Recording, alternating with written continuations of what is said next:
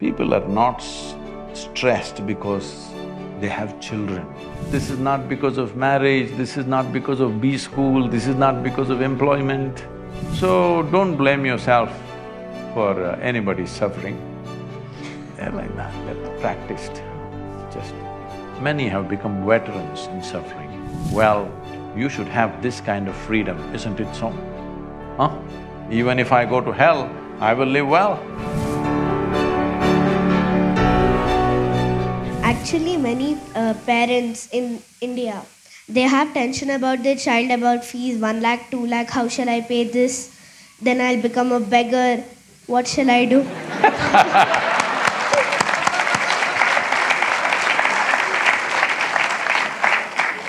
Hey, if you were a beggar, there would be no problem with one lakh, two lakh.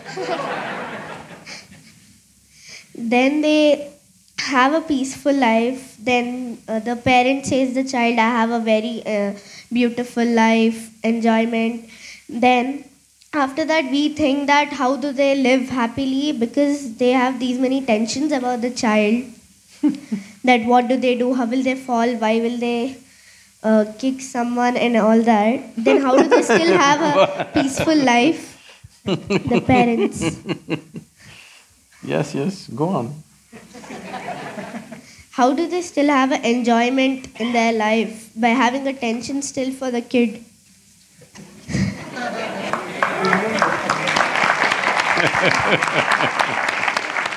Some parents manage to forget about their children for some time.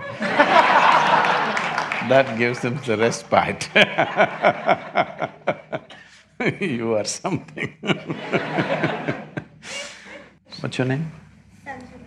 Sanjana, I want you to observe not just your parents, just observe people around you. Just watch them carefully. Because this all I did in my life when I was your age, simply observing everything, not saying a word about it.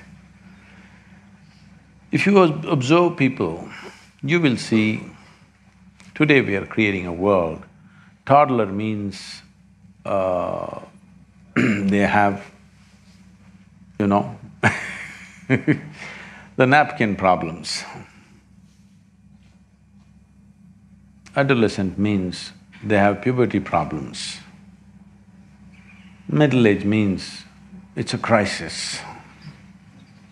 Old age, terrible. Tell me one stage of life that people are enjoying. Those who are poor, suffering because they're poor. Those who are rich, they're suffering the taxes. Those who are not educated, they are suffering because they are not educated. Put them to school, enormous suffering. That's what they're saying, tension in the B school. and uh, those who are not married, they're suffering. Get them married. so I did not say anything. They're saying it. No children, they're suffering. Give them children, constant suffering, which you are saying. Tell me one damn thing that people are not suffering. Everything. So somebody comes out with a philo- philosophy, life is suffering. so somebody comes up with a solution, it's all right to suffer, if you suffer a lot here, you will go to another place where everything is fantastic. You heard of heaven? Not been there, right? Oh, heaven. Heaven is the most fantastic place. The reason why we suffer is there everything is fantastic. But I'm asking, do you have any proof that you are not already in heaven and messing it up? Hello? Do you have any proof that you are not already in heaven and making a mess out of it? Just go out and see, I think it feels like heaven, the B school. Maybe me- you making a mess out of it. Look at this planet. From outside the solar system, look at this planet, all the other planets and planet Earth. Does it look like heaven? So you already landed on heaven and making an absolute mess about it, and you want to go to another heaven now because you made a mess out of this. So, people are not stressed because they have children. They don't have children, they're continuously miserable.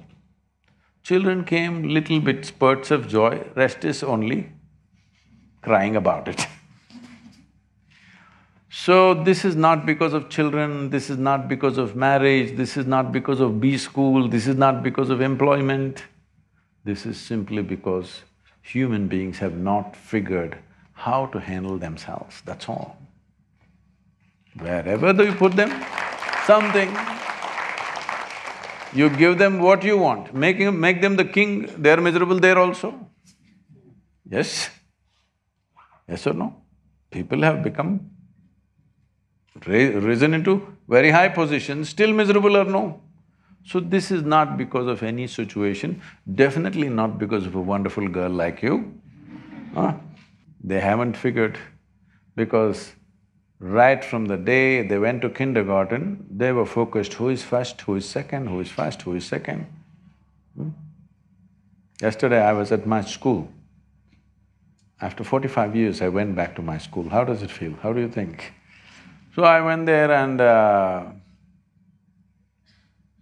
I was just telling them my experience of school. When I went to school, you know this monthly uh, marks card. When this marks card comes, when the teacher gives it to them, some look at it and they're strutting around because they are first, second, whatever. Some are sitting in one corner and crying because they're not happy with the numbers that they got. I never opened the marks card in my entire school. When they gave it to me, I took it and gave it to my father. He blew, I couldn't understand why just this card. I never opened it and saw because I thought this is a transaction between my teacher and him.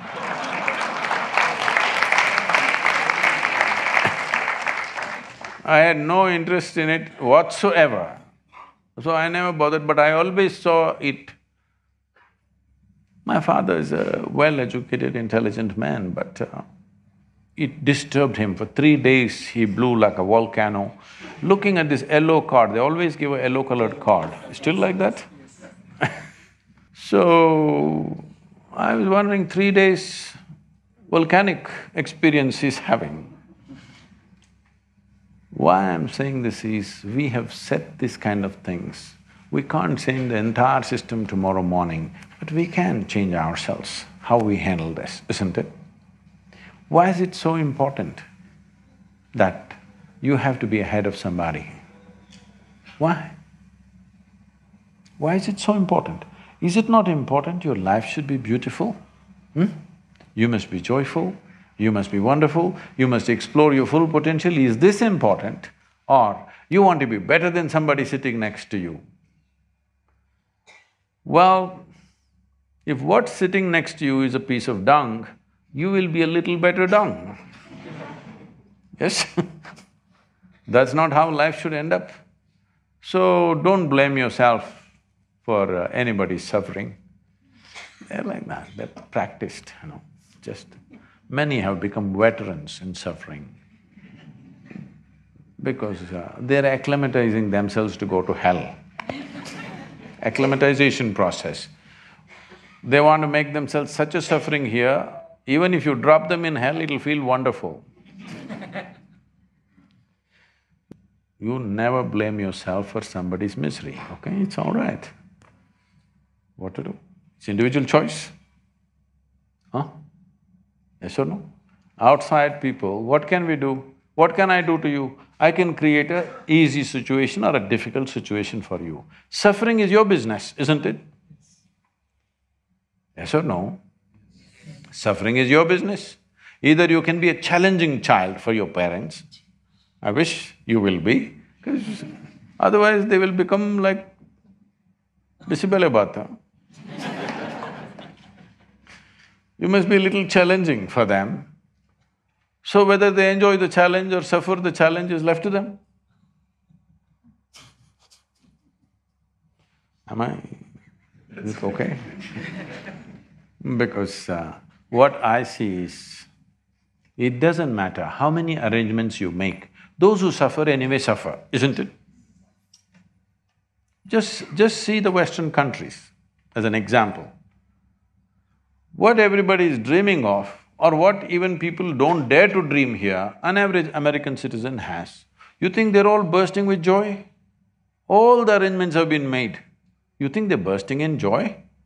No, misery.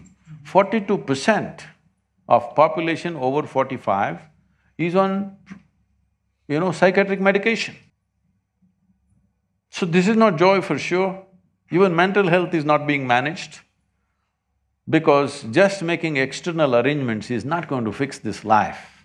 It's very, very important that you make inner arrangements that even if they send you to hell, you will go joyfully. You heard of Gautama, the Buddha? You heard of Buddha? When everybody was talking about going to heaven, Gautama said, what will I go and do in heaven? Because you say everything is wonderful there. What will I do there? Let me go to hell.